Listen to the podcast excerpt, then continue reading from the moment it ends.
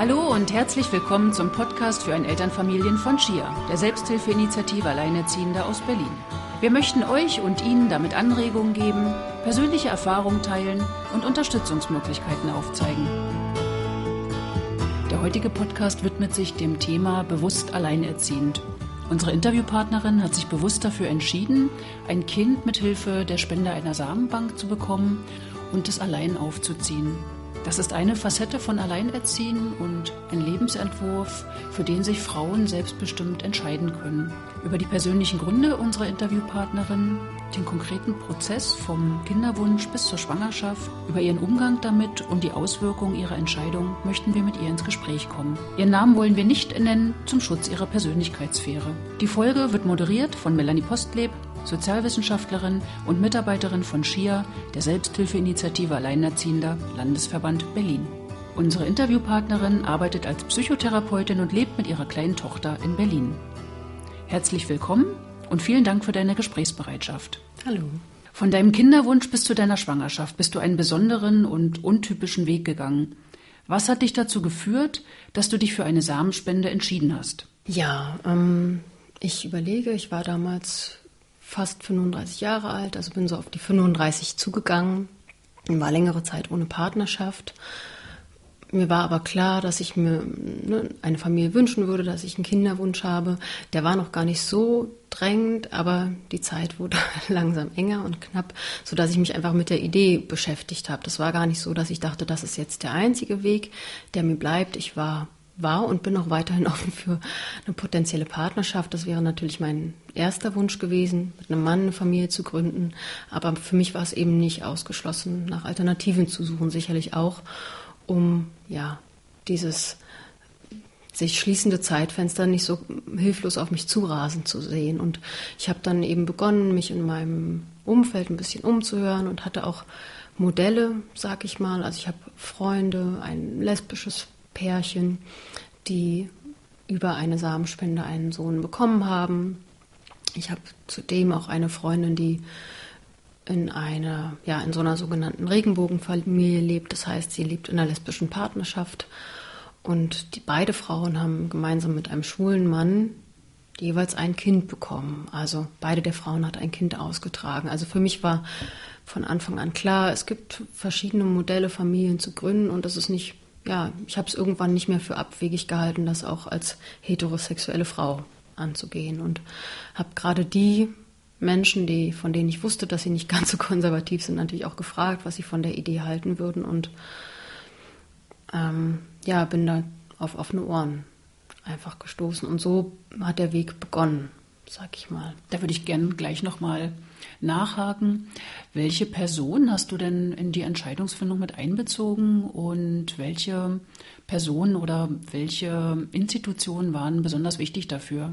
Mm, also ich habe begonnen, enge Freunde zu befragen, was die von der Idee halten, auch Freunde, die eben schon Kinder hatten, auch Freunde eben, die einen alternativen Weg gegangen sind, beispielsweise dieses dieses lesbische Pärchen, von dem ich eben gesprochen habe, um auch ja zu wissen, ob das überhaupt eine realistische Idee ist. Und die haben mir, ne, so wie viele andere auch gesagt, das ist hart und das äh, ähm, ist eine absolute Umstellung des Lebens. Das war es auch für sie als Paar und dass ich ein gutes soziales Netz brauchen würde, aber dass sie mir das durchaus zutrauen würden, wenn sie mich auch schon langjährig kennen und das nicht für ausgeschlossen halten. So und ähm, das war wichtig, also so Erfahrungswerte.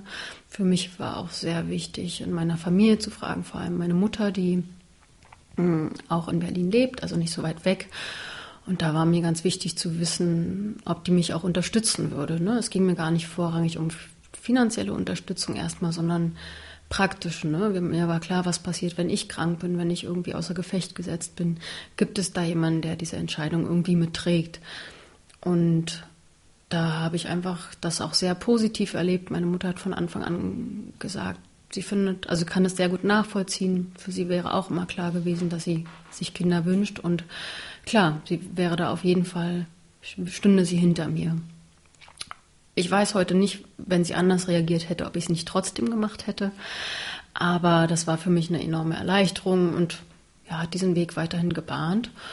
Und dann, ja, war meine erste Ansprechpartnerin meine Frauenärztin, die ich gefragt habe, ob sie ähnliche Fälle in ihrer Praxis hat. Und die hat mir wiederum von einer Patientin erzählt, die in einem Kinderwunschzentrum in Berlin sich Unterstützung geholt hat. Also ich habe einfach dann begonnen, Informationen zu sammeln, welche Optionen es gibt. Und ähm, ja, da war meine Frauenärztin eben die erste Ansprechpartnerin. Genau. Das waren, glaube ich, erstmal so die wichtigsten Personen. Ansonsten aus meiner Familie also meine Mutter war selber alleinerziehend. Ähm, ich habe einen guten Kontakt zu meinem Vater, aber beispielsweise mein Vater, meine Geschwister, die habe ich erstmal gar nicht gefragt, weil es auch nicht darum geht, ging mir eine Erlaubnis einzuholen, sondern ich habe die Menschen gefragt, von denen ich mir Unterstützung konkret erhofft habe. Genau. Ah ja, da wollte ich auch gleich nochmal fragen, äh, wie dein eigener familiärer Hintergrund ist, in, in welcher Familienkonstellation du selbst aufgewachsen bist. Ja, ich glaube, das ist ein ganz entscheidender Punkt. Also ich bin selbst bei meiner Mutter gemeinsam mit meinem vier Jahre älteren Bruder groß geworden. Meine Mutter war alleinerziehend, auch tatsächlich von Anfang an. Wichtig ist dabei auch noch, glaube ich, dass ich in der ehemaligen DDR groß geworden bin. Das heißt, da waren Frauen ja in den meisten Fällen berufstätig, unabhängig. Mm, sowas wie Wechselmodelle gab es noch nicht. Also ich hatte von Anfang an regelmäßigen Kontakt zu meinem Vater. An den Wochenenden, in den Ferien sind wir auch mit ihm weggefahren. Aber im Alltag habe ich nie bei ihm gelebt. Mein Hauptwohnsitz war einfach bei meiner Mutter. Und sie hat gearbeitet. Wir waren in der Kita, in der Schule. Also ich bin auch irgendwie vertraut mit diesem Modell und das hat mich sicherlich geprägt und nicht mir nachhaltig geschadet, würde ich sagen. Ähm, sonst wäre es für mich vielleicht auch gar keine Option gewesen. Genau. Und du hast ja auch schon gesagt, dass du äh, ähnliche Familienformen oder alternative Familienformen auch bei dir im Umfeld hast äh, und auch ähm, ähnliche, für die du dich selbst entschieden hast, ja, sodass du da auch positive Vorbilder in deinem Umfeld hast, was ja sicherlich auch wesentlich ist, wenn man das sieht, dass es funktioniert und äh, sich da austauschen kann und weiß, äh, dass da Erfahrungen da sind, auf die man auch zurückgreifen kann. Ja, genau. Also dass ich, mm, dass ich glaube ich da relativ wertfrei rangehen konnte und nicht die Einstellung hatte oder auch nicht habe, dass es das richtige und günstige Modell gibt für eine positive Entwicklung. So. Genau, das sicherlich auch ein bisschen ähm, aufgrund meines Berufs also jeder ist sicherlich irgendwie berufsgeschädigt, das bin ich vielleicht auch. Mm, aber in der Hinsicht, dass ich weiß auch, dass wenn nach außen hin die Bedingungen scheinbar optimal sind, beide Elternteile vorhanden, dass das einfach kein Garant für eine glückliche Kindheit, eine gute Erziehung oder ein glückliches Leben ist, dass, dass es ziemlich wenig eigentlich damit zu tun hat, sondern dass es wichtig ist, dass es wichtige, verlässliche Bezugspersonen gibt, aber dass das auch nicht unbedingt von der Anzahl abhängt. Es ist schon wichtig, dass es vielleicht nicht nur eine ist, aber es muss nicht zwangsläufig der Vater sein. Es können auch Großeltern sein oder ähnliche. Und besser wenige gute Beziehungen als viele ähm, sehr unzufriedenstellende. Ja. Und ähm, warum hast du dich für eine Samenbank entschieden? Wäre eine Samenspende aus dem privaten Umfeld oder beispielsweise die gemeinsame Elternschaft mit einem schwulen Mann oder einem Männerpaar auch denkbar gewesen? Ja, ich habe das auch in Erwägung gezogen. Ich habe einen schwulen Freund, den ich sehr lange schon kenne, den habe ich auch gefragt, ob er sich das vorstellen könnte. Das hat mich natürlich auch viel Mut gekostet. Wir kennen uns schon lange, aber das war trotzdem noch mal eine andere, ähm, ja, hätte ja eine andere Nähe hergestellt. Und der hat sich auch länger darüber Gedanken gemacht, hat das auch als Wertschätzung erlebt, dass ich ihn dort gefragt habe. Letztlich hat er sich dagegen entschieden aus zwei Gründen. Also er lebt nicht in Berlin, und er hatte Sorge, dass diese Distanz ihm dann doch sehr schwer fallen würde, weil klar war, dass das Kind gegebenenfalls bei mir die meiste Zeit verbringen würde. Das war so eine Seite. Und die andere Seite war aber trotzdem auch, dass er gesagt hat, so stark ist sein, sein Kinderwunsch einfach nicht. Ne? Dass er, also das hängt jetzt nicht an mir. Er hat auch ein anderes Angebot schon mal abgelehnt, das wusste ich. Und wahrscheinlich wird es in seinem Leben auch nicht mehr passieren. Aber das wäre die einzige Person gewesen, bei der ich mir hätte vorstellen können, auch durch Krisenzeiten zu gehen, weil mir klar war, ähm, das ist eine lebenslange Aufgabe und da brauche ich jemanden, auf den ich mich irgendwie verlassen kann, bei dem ich Aussicht darauf habe, dass wir Konflikte lösen können. Deswegen kam auch für mich die Variante, das mit ziemlich fremden Menschen zu machen, nicht in Frage. Selbst Menschen, die ich vielleicht über mehrere Treffen kennenlernen würde. Es gibt ja Konzepte, so Co-Parenting-Konzepte, dass man, dass auch Männer auf der Suche sind, die sich ein Kind wünschen und eine Frau suchen, die, die, ähm, die das ähnlich möchte, ohne eine Partnerschaft einzugehen. Aber da habe ich so viel Konfliktpotenzial gesehen ähm, und habe gedacht, wie kann ich gegebenenfalls mein Kind jemandem anvertrauen, den ich, mit dem ich keine persönliche Beziehung habe, muss auch gewisse Rechte gegebenenfalls an den abtreten und das, das möchte ich nicht. Da habe ich mich eher dafür entschieden, dann trage ich lieber die Verantwortung selbst. Und warum ist es dann eine dänische Samenbank geworden? Mm, da das Kinderwunschzentrum mit drei Samenbanken zusammenarbeitete, zwei davon in Berlin, eine in Dänemark, hm, habe ich sozusagen zwischen diesen auswählen können. Schließlich kam aber eine Samenspende durch diese zwei Berliner Samenbanken nicht in Frage. Die Bedingungen waren einfach erschwert für mich als Singlefrau. Bei der einen Samenbank war die Voraussetzung tatsächlich ähm, in Partnerschaft verheiratet zu sein und bei der anderen Samenbank gäbe es. Zum damaligen Zeitpunkt hat es jedenfalls die Möglichkeit gegeben, allein eine Samenspende zu bekommen. Ich hätte aber einen Bürgen benötigt, der über 50 Jahre alt ist und versichert, wenn mir etwas zustößt, für den Unterhalt des Kindes aufzukommen. Und mir fiel niemand ein, dem ich diese Verantwortung hätte zumuten können. Meine Eltern waren zu dem Zeitpunkt deutlich über 50 weder meine Freunde noch meine Geschwister hätte ich um so einen Gefallen bitten wollen. Und dann ja, kam einfach nur noch die dänische Samenbank in Frage, wobei mir die Ärztin, die mich betreut hat, auch empfohlen hat, diese Samenbank zu wählen, da die Qualität der Samen einfach im Vergleich sehr gut war. Die haben ja auch Auswahlkriterien, ne? welche Spenden sie zulassen, welche auf, also verworfen werden. Und es war einfach dann sehr unkompliziert, diese Samen zu bekommen. Da gab es keine Hürden dann mehr. Die sind direkt an das Kinderwunschzentrum geschickt worden. Und ja, ansonsten musste ich da nichts nachweisen tatsächlich. Und äh, welche Regeln waren oder sind mit dieser Samenbank verbunden? Also zum damaligen Zeitpunkt, wie gesagt, waren das gar nicht so viele. Letztlich diese Samenbank verschickt der Samen nicht nur nach Deutschland, sondern in verschiedene Nationen und die müssen sich natürlich jeweils an nationales Recht halten. Also beispielsweise in Deutschland hat das Kind oder muss das Kind ein Anrecht haben, die Identität des Spenders zu erfahren im Alter von 18 Lebensjahren.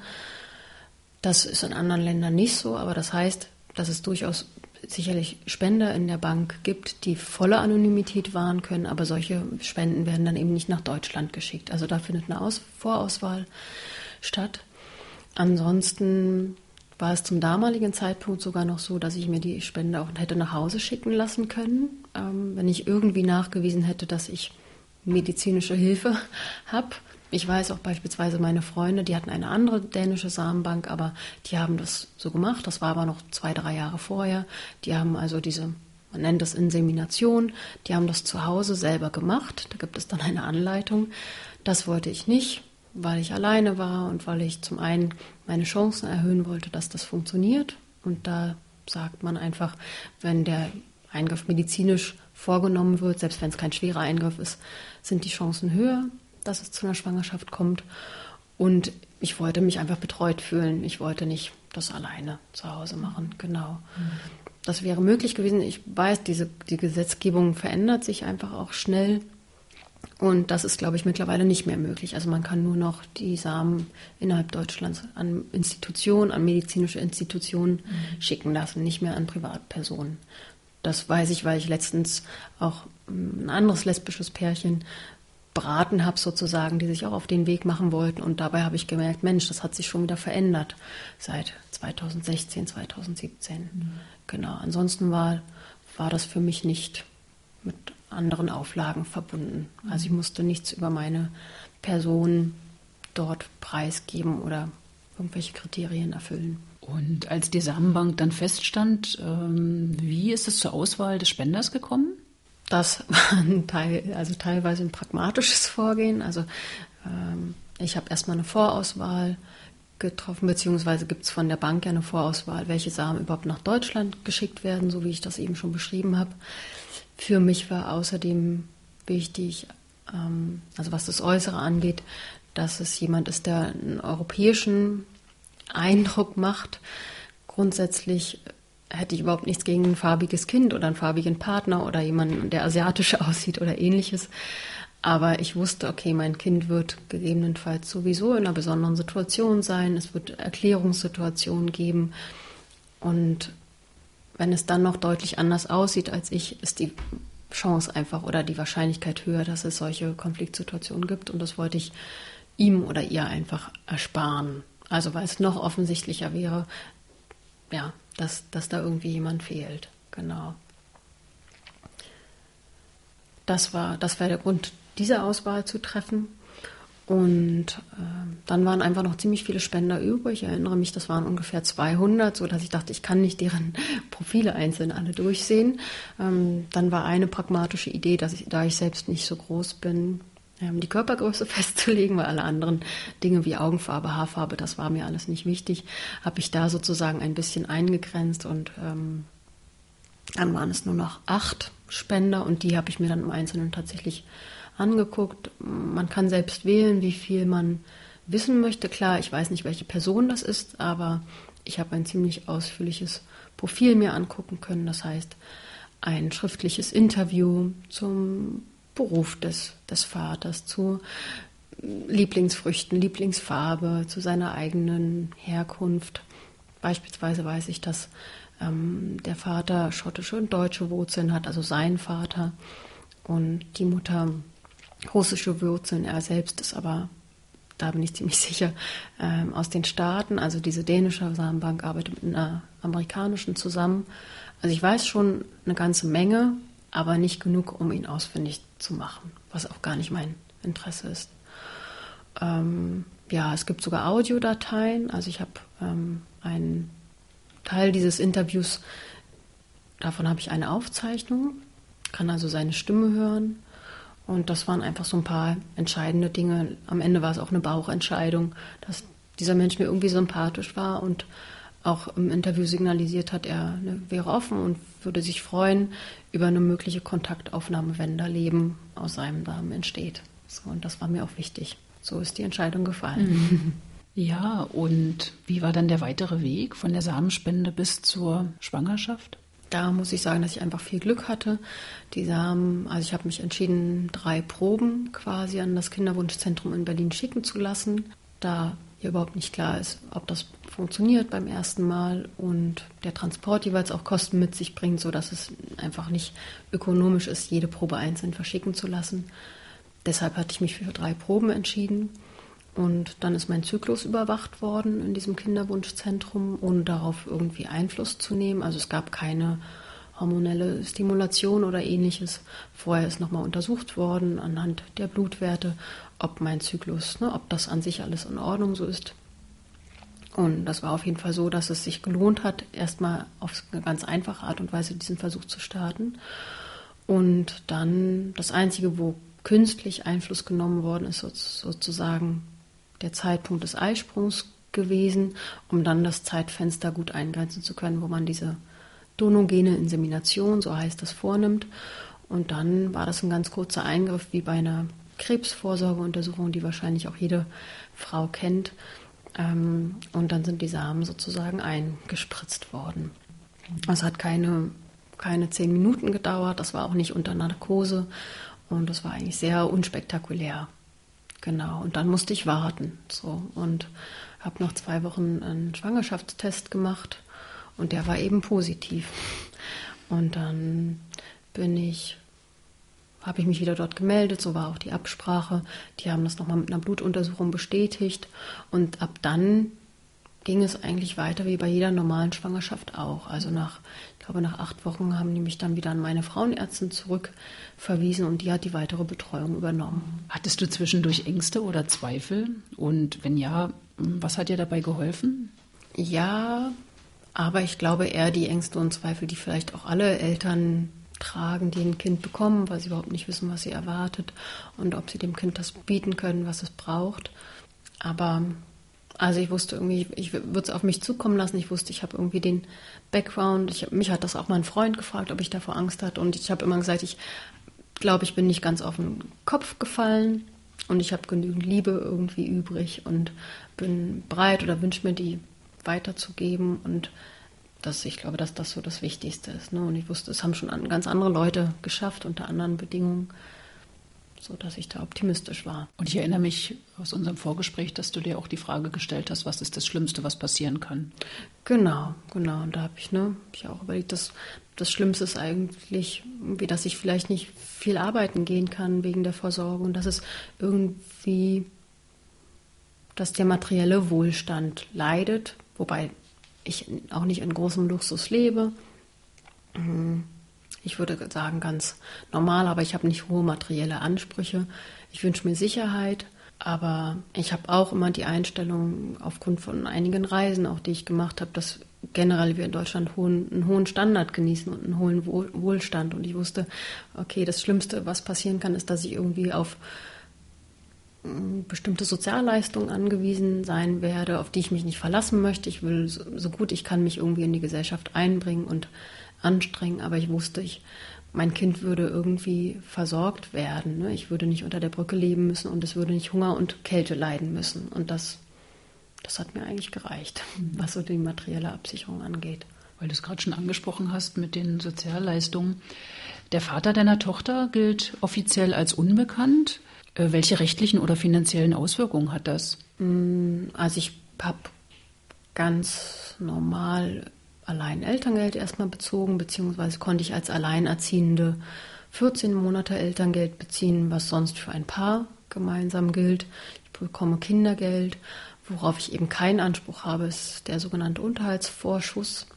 Den können ja Frauen beziehen, deren Partner oder Väter der Kinder nicht in der Lage oder nicht willig sind, den Unterhalt zu zahlen, dann geht der Staat ja in Vorleistung, allerdings mit der Idee, sich das vom Vater zurückzuholen.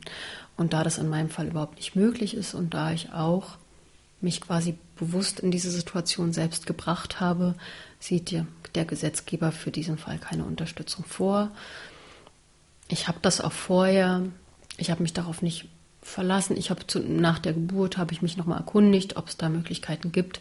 Aber wie gesagt, hatte mich darauf nicht eingestellt und insofern war das auch in Ordnung für mich. Also ich habe damit nicht gerechnet und ich sehe das auch nicht, dass ich jetzt einen Anspruch darauf habe, weil ich mich auch tatsächlich ja selbst dafür entschieden habe. Mhm. So. Und ich wollte auch zu keinem Zeitpunkt, also es gäbe sicherlich auch die Möglichkeit, sich irgendwie eine Geschichte auszudenken, dass es mir auf einer Reise passiert ist. Und ich bemühe mich, den Vater mit ausfindig zu machen, denn die, ich glaube, diese Form von Eigenleistung müsste man irgendwie einbringen und signalisieren, ich tue alles, um dieses Geld dem Staat zurückzubringen. Aber ich habe mir von Anfang an gesagt, ich möchte keine Geschichten erfinden, ich möchte mich da nicht in Schwierigkeiten bringen. Also in so einen Strudel möchte ich mhm. irgendwie gar nicht geraten. Und das würde ich meiner Tochter möchte ich auch vermitteln, dass es überhaupt nichts gibt, wo sie sich irgendwie verstecken muss oder wir Lügen erfinden müssen, sondern dass es ein ganz legitimer, ehrlicher, authentischer Weg ist, irgendwie sich für ein Leben zu entscheiden. Ja. ja. Da sind wir schon bei meiner nächsten Frage. Wie gehst du mit eurer Familienform nach außen um? Es klingt ja nach sehr viel Klarheit und ja, Offenheit. Grundsätzlich sehr offen. Ich glaube, so offen wie mit anderen intimen Dingen auch. Also es geht jetzt nicht jeden auf der Straße was an unter welchen Bedingungen unsere kleine Familie gegründet worden ist. Aber wenn mich Leute nach dem Vater fragen, was denn mit dem ist, dann sage ich ganz offen, dass der mir nicht bekannt ist, sondern dass meine Tochter über eine Samenspende entstanden ist und dass ich mich auch bewusst dafür entschieden habe. Genau, und bin dann auch bereit, eigentlich Fragen zu beantworten. Und ja, so würde ich es eigentlich auch gern weiterhin in Zukunft handhaben. Also so wie ich mit anderen intimen Details eben auch umgehe. Ne? Also gibt sicherlich Lebensbereiche, wo ich das nicht erzählen würde, aber weil ich auch andere private Dinge über mich nicht erzähle. Und äh, bist du da jemals mit Vorurteilen konfrontiert worden? Nein, im Gegenteil, ich habe ziemlich viel Zuspruch erhalten vorher, aber auch nachher. Ziemlich viele Menschen, ne, die mir Respekt dafür entgegenbringen und also eigentlich habe ich, kann ich von keinen negativen Erfahrungen berichten, das, obwohl das Einzige, was mir einfällt, ich habe irgendwann meine Allgemeinärztin gewechselt, die so ein bisschen Anamnesedaten erhoben hat. Und die, ähm, die hat mich auch nach dem Vater gefragt, da habe ich das dann kurz geschildert, die dann meinte, ja, und was sagt ihr Umfeld dazu? Also die war so sehr ähm, ein bisschen kritisch, aber ich sehe das, ich glaube, ich bin da selber so tatsächlich wertfrei und eher einfach so dankbar, dass diese, dass das so geklappt hat, dass ich da gar nicht so anfällig auch für bin. Also weil ich da so klar bin mhm. an der Stelle. Und ich glaube auch, dass Vorurteile an der Stelle auch ganz viel mit Unwissenheit und Engstirnigkeit zu tun haben. Mhm. Und da, ähm, da bin ich irgendwie ganz schön weit weg von. Und in meinem unmittelbaren Umfeld gibt es das auch nicht. Da ich lebe in Berlin, ne? ich bin eine junge, gebildete Frau. Ich habe ein Umfeld von Leuten, die allein leben, zu zweit, lesbisch, schwul, heterosexuell, einen schwulen Freund, der Single ist, der ganz viel ähm, Sexualkontakt hat, sich eine Beziehung wünscht, aber nicht in Beziehung kommt. Also es ist irgendwie alles dabei und deswegen mhm. bin ich da, glaube ich, auch so ganz, ganz offen und denke, da bin ich irgendwie eigentlich gar nicht so was Besonderes. Also ich ähm, finde es eigentlich relativ normal so. Ja. Mich würde interessieren, wie du deine Entscheidung heute siehst. Ähm, siehst du, welche Vor- oder Nachteile siehst du? Es ist auf jeden Fall eine der besten Entscheidungen, die ich in meinem Leben getroffen habe. Ich habe die noch kein, zu keinem Zeitpunkt bereut. Es gab sicherlich, gab und gibt Situationen, wo ich total entnervt bin, erschöpft, alles andere als entspannt. Aber es kam eigentlich nie die Frage oder der Wunsch auf, hätte ich das irgendwie oder könnte ich das rückgängig machen. Also dafür ist es einfach eine, eine total schöne Sache, eine Tochter zu haben und eine Mutter zu sein. Ähm, Nachteile also vielleicht, wenn ich mir, also natürlich ist mein Leben einfach, ich muss es gut organisieren. Es ist schwerer als in einer Partnerschaft, das mein, meine Tochter alleine zu versorgen, zu erziehen. Aber mir ist immer klar, selbst wenn ich eine Partnerschaft hätte, das wäre auch alles kein Garant und keine Sicherheit, dass ich diese Erleichterung hätte. Also ich versuche mich da gar nicht so viel zu vergleichen. Wenn ich jetzt aber mich mit anderen alleinerziehenden Frauen vergleiche, bei denen eine Beziehung gescheitert ist ne, und der Vater durchaus noch eine Verantwortung übernimmt, dann sehe ich schon, dass es ja trotzdem eine Entlastung sein kann, weil die Frauen ab und an noch mal ein paar Freiräume haben und weil das Kind eben auch eine andere männliche Bezugsperson hat. Aber für mich war ja die Frage, habe ich ein Kind unter diesen Bedingungen oder habe ich eventuell gar keins? Und für meine Tochter wird es irgendwann bedeuten, bin ich unter diesen Bedingungen aufgewachsen oder wäre ich vielleicht sonst gar nicht auf dieser Welt? Ne? Und da war für mich ganz klar, dass, dass das einfach die bessere Variante ist für mich. Bist du von deiner Tochter schon auf ihren Vater oder eure Familienform angesprochen worden? Nein, aber das ist auch noch nicht realistisch. Meine Tochter fängt gerade erst an, Mama, Tut, Tut und Bauer zu sagen. 20 Monate alt. Das wird sicherlich kommen. Und ja, ich habe mir vorgenommen, auch da möglichst offen zu sein, altersgerecht ihr das zu erklären. Natürlich, dass es irgendwie in der Natur der Sache liegt, dass es irgendwo einen biologischen Vater geben muss, aber dass der eben nicht Teil unserer kleinen Familie ist und dass sie aber auch ein Recht hat, den kennenzulernen, wenn sie das möchte. Und wenn nicht, dann ist es auch in Ordnung. Ja. Und was meinst du, welche Auswirkungen eure Familienform auf deine Tochter haben könnte? Ich hoffe, dass es sie, ähm, dass es ihr hilft, einfach so einen liberalen Blick auf die Welt und Lebensformen zu haben und einfach offen zu sein. Das würde ich mir wünschen. Das kann ich mir eigentlich auch gar nicht anders vorstellen, weil sie ja in einem ganz anderen Selbstverständnis aufwächst. Oder was heißt gar nicht so anders als ich. Ich bin ja auch schon in diesem Selbstverständnis aufgewachsen, dass eine Frau allein ihre Kinder so großziehen kann. Selbst wenn das auch nicht immer gut lief. Ne? Da gab es auch Konflikte zwischen mir und meiner Mutter und Vorwürfe in der pubertären Zeit. Und ich denke, das wird auch auf mich zukommen. Also ich glaube nicht, dass das alles ganz glimpflich läuft. Sicherlich wird meine Tochter irgendwann beginnen, auch dieses Modell in Frage zu stellen, weil sie sich mehr vergleicht mit anderen. Aber ich hoffe, dass wir irgendwann dann wieder zueinander finden und sie auch ähm, das als Potenzial sieht und vielleicht für sich auch einen Weg findet, der eben auch verschiedene Möglichkeiten einbindet, wenn das Leben ihr nicht so mitspielt, wie sie sich das gern wünscht. Aber wenn sie die Option hat, eine klassische Familie zu gründen, wäre das natürlich auch toll. Aber ich würde ihr gern vermitteln, dass nicht das eine besser ist als das andere, sondern dass es einfach anders ist. Das wäre mein Wunsch. Und was würdest du Frauen empfehlen, die eine Samenspende in Erwägung ziehen? Ich würde Ihnen empfehlen, ganz offen das äh, anzusprechen, erstmal bei Ihren, bei den normalen behandeln. Also beim Allgemeinarzt weiß ich nicht, ob der da jetzt so viel Ahnung hat, aber ich würde als erstes mit der Frauenärztin sprechen. Die kann ja zumindest weiter vermitteln und ansonsten Kinderwunschzentren zu kontaktieren. Ähm, und ich glaube aber, dass es, also zum einen, wie ich schon gesagt habe, dass es einem stetigen Wandel unterliegt, weil auch die Gesetzgebung sich immer wieder verändert, aber dass es auch individuell von den Ärzten abhängt, in welchem Graubereich sie sich bewegen wollen, was sie machen wollen. Meine Frauenärztin beispielsweise, ähm, die hätte natürlich den Akt der Insemination vornehmen können, problemlos, aber das, das wollte sie irgendwie nicht. Das kam in der Praxis dort als Leistung nicht in Frage. Ähm, also sich da zu informieren und gegebenenfalls auch in anderen Städten zu suchen, was es da für Optionen gibt. Aber es gibt online so viel Foren, ähm, da bin ich auch gar nicht mehr auf dem neuesten Stand, mhm. was sich vielleicht schon wieder verändert hat, aber zumindest offen mit diesem Wunsch umzugehen, genauso wie das heterosexuelle Paare auch tun, die kein Kind gemeinsam kriegen können oder eben homosexuelle Paare. Also da habe ich auch gedacht, wenn, wenn zwei schwule Frauen ein Kind kriegen können, äh, zwei lesbische Frauen, ähm, warum kann ich das nicht auch probieren? So.